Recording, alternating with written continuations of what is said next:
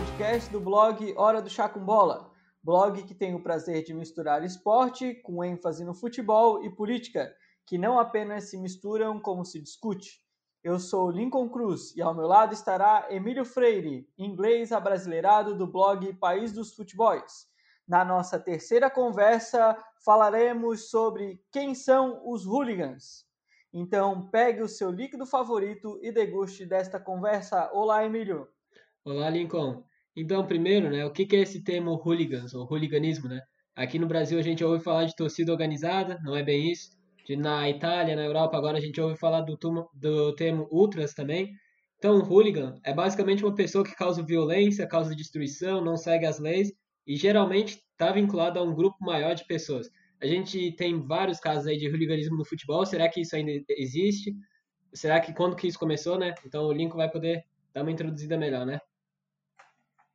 Então, pessoal, é, eu já de antemão peço desculpas porque estão pintando os blocos aqui do, do, do, prédio e aí pode ser que vocês escutem a máquina aqui do pessoal, tá? Mas vamos lá.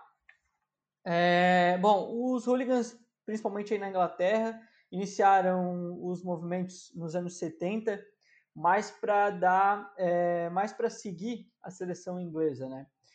E várias coisas me chamaram atenção e, e até assim eles parecem uma sociedade paralela. Eles têm suas regras, eles têm os seus princípios, né?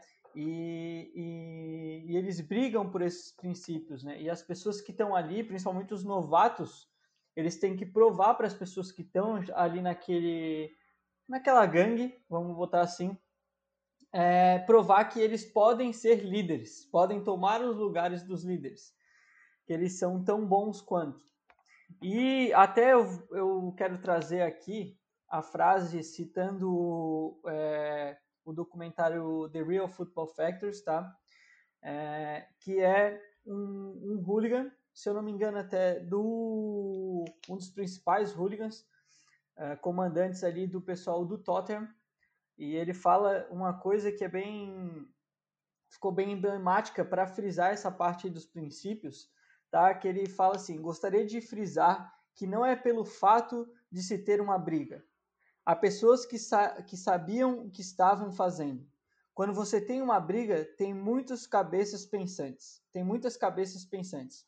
Você não vai brigar ou meter a bota no traseiro de alguém só porque o cara está usando uma camisa diferente. Cara que briga por isso, eu desprezo.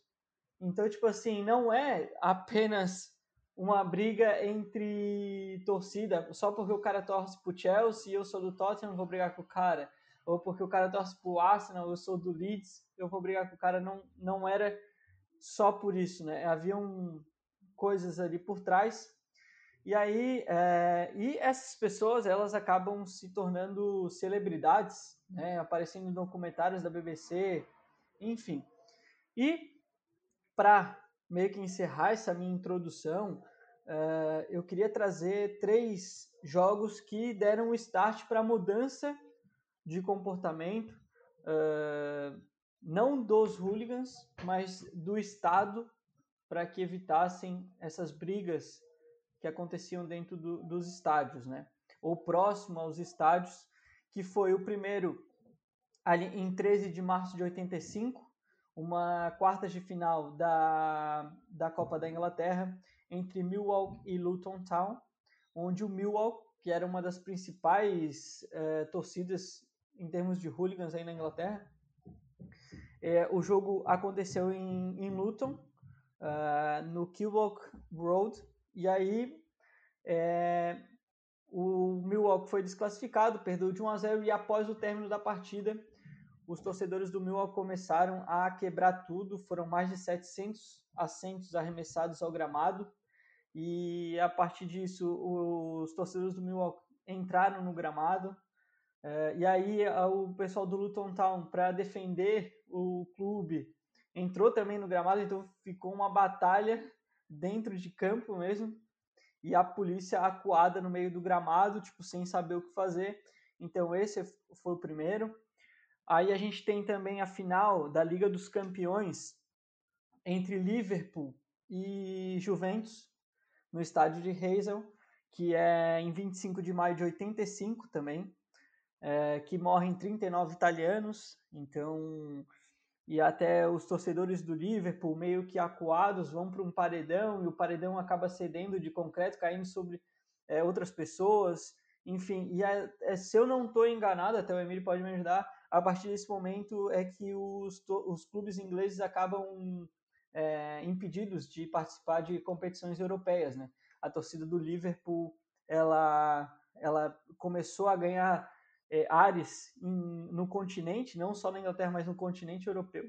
E esse aí foi o ápice, assim, e que acabou abolindo aí os times de participarem das competições europeias. E, por fim, o, o episódio de Hillsborough, que a gente comentou no primeiro episódio aqui do podcast, de 89, que aí, se, no próprio documentário, eles colocam como hooligans, mas a gente já explicou mais ou menos que não foi pelos hooligans aquele acontecimento, e sim por má estratégia, má gestão do, do, do pessoal de Hillsborough e da polícia, que também, é, só para terminar aqui, Emílio, é, que também causou a, o, a principal, foi os principais, no meu modo de ver, tá, na minha análise, do acontecimento desse jogo do Milwaukee Luton Town. É, nos depoimentos ali, tá, a gente vê pessoas dizendo que a polícia viu que é, tinha muita gente indo para esse jogo é, e que não daria para acontecer a partida e não adiaram a partida, fizeram, deixaram acontecer. E o relato de um torcedor é que ele fala que geralmente iriam 6 mil pessoas ao estádio, ao estádio do Luton Town. Naquele dia foram mais de 17 mil, foram 17.470 pessoas. Então, tipo, não realmente quase que impossível. Então a gente via também, ao mesmo tempo que você tinha os hooligans, você tinha uma má gestão do Estado e, do, e dos gestores do estádio também, né? E do Estado, quando eu falo, é a polícia, mesmo. Sim, é, muitos fatos, né? Até a gente estava brincando antes do episódio, né? De conseguir manter um tempo curto, porque realmente é um, uma sociedade, um mundo paralelo, né? E aí, como tu falou, né, tem, tem muitas coisas, muitas camadas aí, né, e a má gestão do Estado, né, é uma questão muito forte, né.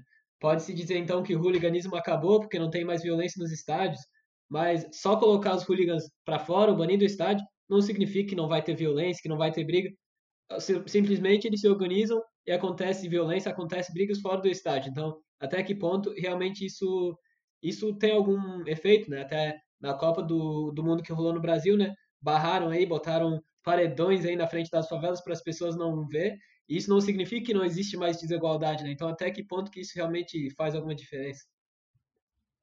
É, e aí tu tocou num ponto é, aqui, né, que a gente traz, é, a gente bota a torcida organizada, que seja, né, o, os, os arruaceiros de estádios como uma medida de classe também, né? E na verdade não, não existe a classe, né? Não, não é, é independente da classe, a, a, o cara vai para esse lado porque por, porque acredita na adrenalina daquilo ali, vê aquilo ali como um, um refúgio, até um, tra, trazendo essa para esse esse negócio do refúgio, né, de sentimentos é, de como nasceu a rivalidade ali do Manchester United e Liverpool, né, que começa num, num, em algo político-econômico, que é o, o, canal de Manchester construindo e roubando ali os negócios das docas do Liverpool, e aí os torcedores do os jovens de Liverpool, revoltados com isso, quiseram, fizeram o quê?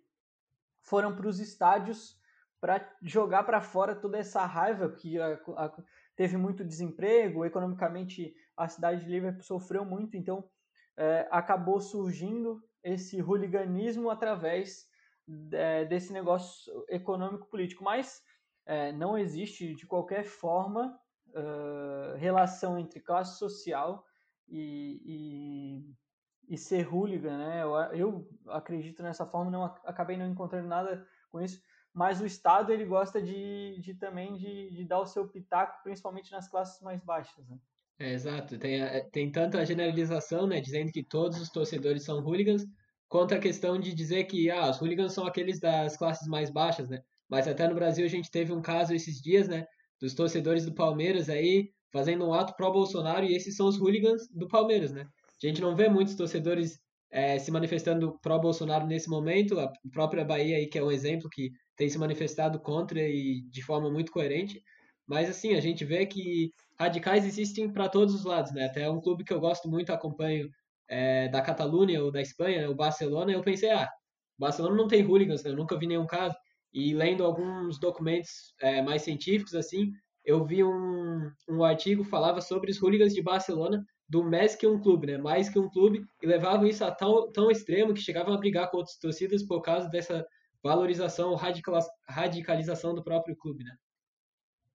Sim. E, e, a, e aí tô, tô entrando nesse ponto do, do Barcelona, das torcidas, da identificação do clube, né? Mais que um clube, da identificação do torcedor. Uh, eu acho que o, o, ponto forte, e até a gente entrando naquele negócio de democratização de estádio, de gourmetização, de clima de estádio, principalmente na Inglaterra, é, Claro, é, eu não estou fazendo aqui apologia à volta dos hooligans aos estádios, é, não é nada disso.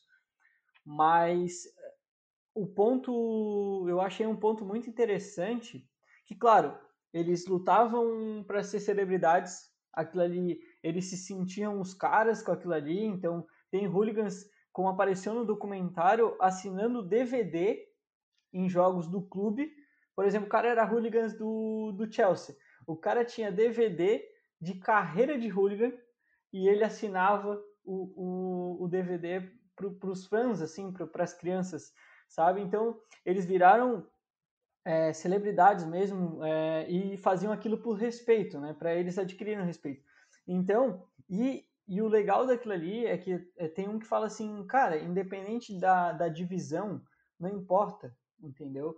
eu vou pro, pro jogo, eu vou para minha batalha e pro, eu vou para curtir o meu time. Então, é, um pouco na, na Inglaterra se, se separou isso aí, né? Tipo, tu não tem tantos torcedores, é, aí claro, com esse lado ruim, mas fanáticos pelo time, a gente tem mais, são eventos que, claro, modernizaram bastante, tiveram todos os seus pontos é, prós, mas também é, eu acredito que tenha menos, eh, menos, menos torcedores com, com essa paixão indo aos estádios, né, Emílio?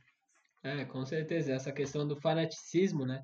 De gostar muito do time, às vezes se confunde com outras coisas mais radicais. Não necessariamente é isso, com certeza. A gente vê que não porque modernizar os estádios, por exemplo, na Itália, que é um dos países na, na, na Europa que ainda tem muitos problemas com imigrantes, com racismo, que ainda tem muitos torcedores que hoje chamam de ultras, né? Que são os ultras, são aqueles grupos mais radicais ou até talvez torcida organizada, mas tem uma coisa a mais, tem um, normalmente uma vinculação ao fascismo. Então tem realmente essa questão ainda. Então não é, como eu falei antes, né? Separando assim, que vai fazer com que desapareça, né? E outro exemplo é o St. Pauli, clube da Alemanha, que eles têm uma torcida inclusive é, que é muito que é muito a favor de direitos LGBT e, outro, e levantam várias bandeiras e o slogan do time deles é um estádio onde você pode entrar e não deixar seu cérebro do lado de fora, né? Então, até que ponto que o futebol é associado com eu entro no estádio, posso xingar o juiz, posso falar o que quiser, e do lado de fora eu tenho que ser cidadão, né? A gente tem que parar com essa discussão, esse debate de dentro do estádio pode tudo. É, exatamente. E até trazendo eu fiz um vídeo ontem sobre o. Ontem, no caso, o nosso episódio vai na sexta-feira, né? Mas ontem que eu tô falando na terça. Uh, sobre o Newcastle United, né? E a, e a venda polêmica do Newcastle, possível venda, né? Vamos colocar assim, uh, para um para um grupo de um fundo de investimento da família real da Arábia Saudita e enfim onde eles são contra, a, a, a, é, contra os direitos os direitos humanos. É, as mulheres agora, agora que puderam ir para os estádios. Teve o assassinato lá do, do jornalista que era é, contra fervorosamente ao, a situação, né, ao governo de situação lá, que na, na verdade é uma monarquia, então contra o, ao rei e, e ao príncipe. Enfim, e, e aí, tipo, eu fui atrás de coisas para até para falar no vídeo. E, e como o torce, e como está encarando o torcedor do Newcastle, né? E aí a gente vê o, a parte esportiva falando muito alto, como se apenas o, a parte de, de você ter jogadores bons, você você vai ganhar títulos, né? Tipo, se fosse assim, aquela época do Real Madrid como galáctico venceria. Claro, eu não vou ser inocente aqui de dizer que não vai melhorar, que não vai trazer talvez mais visibilidade, é, mas não necessariamente vai dar um sucesso esportivo, que é o que os torcedores do Newcastle, fãs do Newcastle mesmo, né, querem.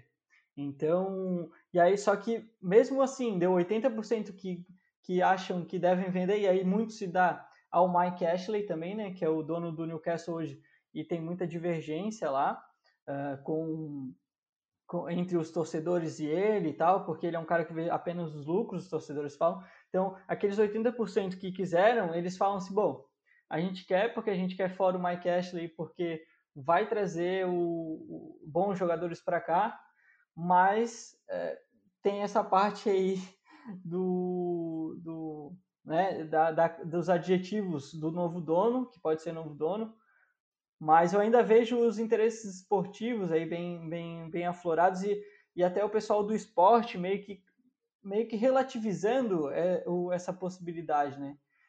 Enfim, é, eu acho que é como, bem que tu falou, eu não sabia dessa, dessa questão da torcida do alemã e é, pô, entra totalmente no, no nosso tema, né? Sim, nessa questão, né, pegando uma frase aí do Albert Camus, né, ele era, ele gostava muito de futebol, foi talvez o único é, prêmio Nobel de literatura ou prêmio Nobel em geral que falava assim tanto que gostava do futebol. Pegando uma frase emprestada dele, ele fala: o fim justifica o meio, mas o que justifica o fim? Então, eu comprar um monte de jogadores, é, sair totalmente da identidade do clube para ganhar campeonatos é justificado porque eu ganhei campeonatos. Mas e aí, ganhei campeonatos para quê? O que que isso vai ter ao longo ao longo prazo assim, né? Então a gente vê muitos clubes assim se sacrificando, né? Se vendendo por qualquer coisa porque querem ganhar títulos, mas e aí ganharam o título e os torcedores realmente que eram locais não vão mais porque não tem mais como ir.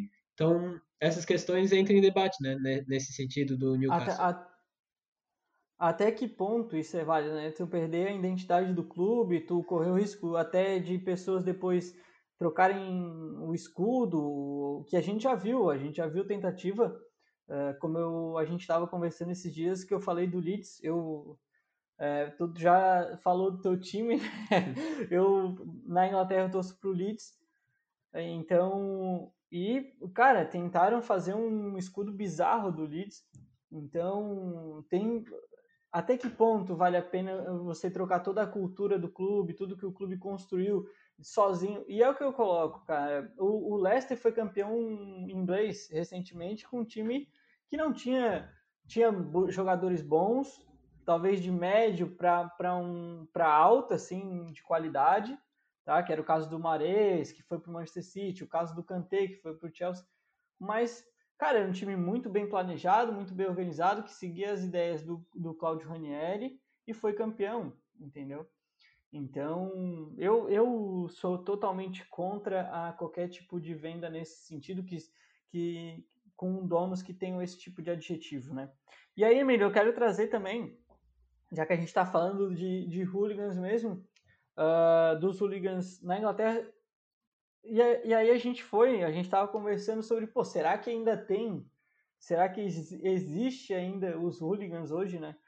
E, e até eu trago já para iniciar esse, esse papo, uh, eles falam, tem, um, tem também um relato que fala é, que essa, a, a, doença inglesa traz bem que os hooligans são uma doença inglesa, ela está viva e bem.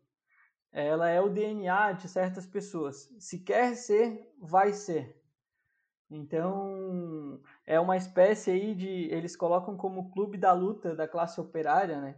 Então, e até em 2005, tra trazendo bem aí já, tipo, a gente saiu de 80, dos anos 80, ali, é, final dos anos 80, passando para 90, e aí já em 2005 a batalha da, do Vale do, de Everton, entre a torcida do Everton e do Manchester United. Foram 200 torcedores do Everton contra 40 do United.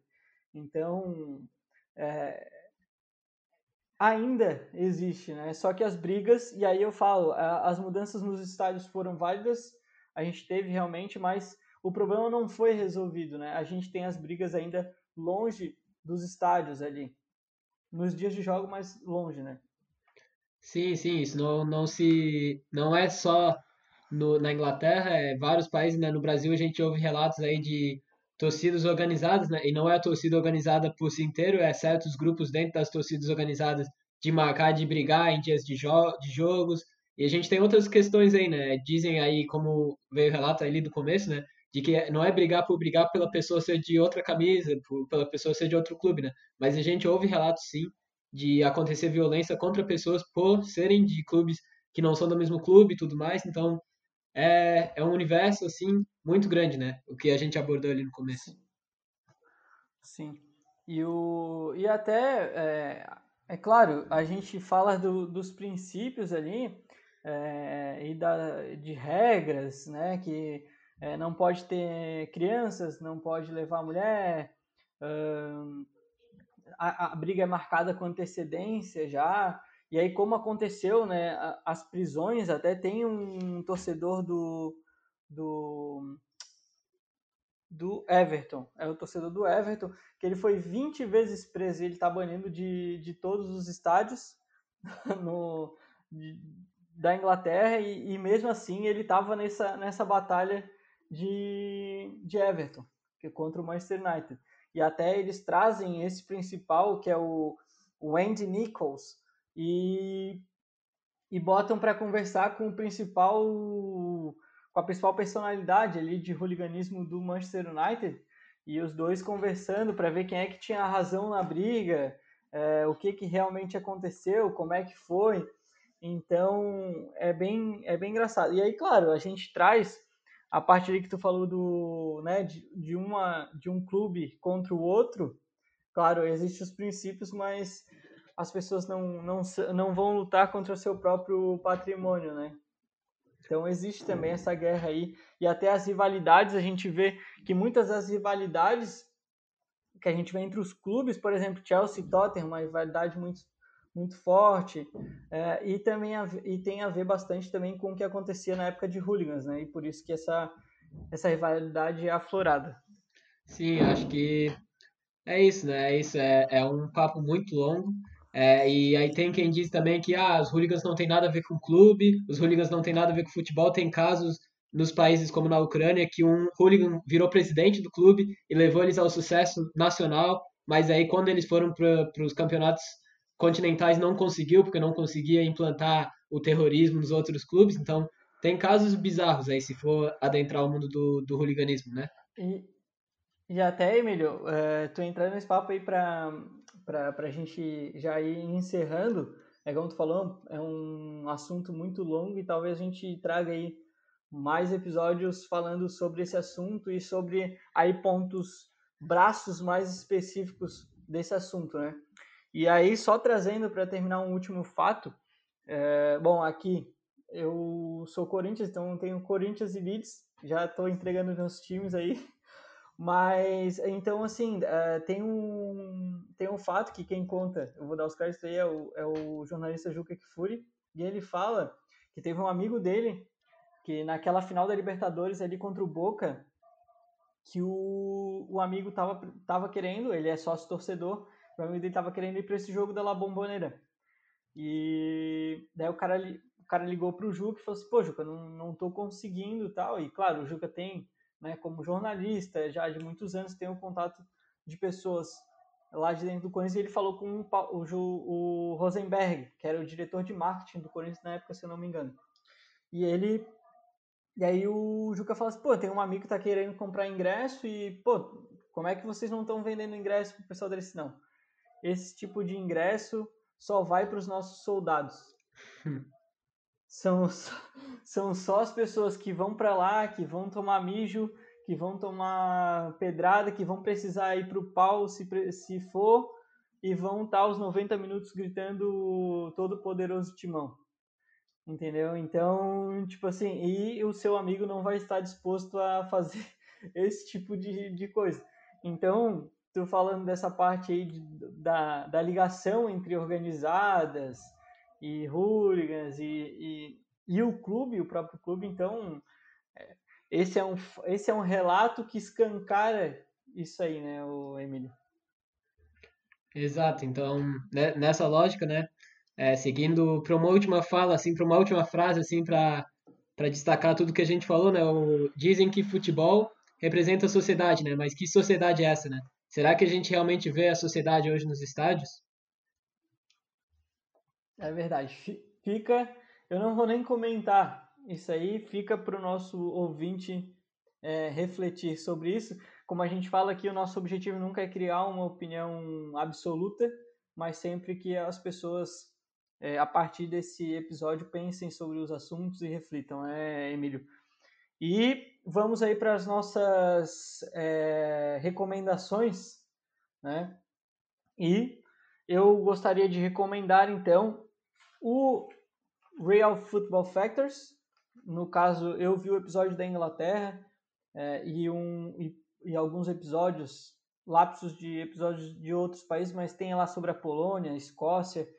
Mas, enfim, esse The Real Football Factors, a gente aqui que fala mais especificamente do futebol inglês, né? E cara, muito legal o documentário e dois episódios do correspondente Premier que também vai é, de encontro com esse assunto de hooligans, que é o episódio 26 e o episódio 76. É, com, com relatos até do famoso Chelsea Smile. Hum, são assim relatos bem bem bem tensos. Show. As minhas recomendações ficam um livro, na verdade tem vários relatos de diferentes casos de hooliganismo, entre outros, que é Futebol Explica o Mundo, um olhar inesperado para a globalização, de Franklin Foer, um jornalista americano, e um filme que está disponível na Netflix que se chama Ultras, é um pouco sobre essa, essa questão das torcidas radicais no, na Itália. Fechou então, Emílio. É, gostaríamos de agradecer a, audiência de todos, como sempre. Se fique em casa, se necessário, saia de máscara. E é isso aí. Um grande abraço e até sexta-feira que vem. Valeu!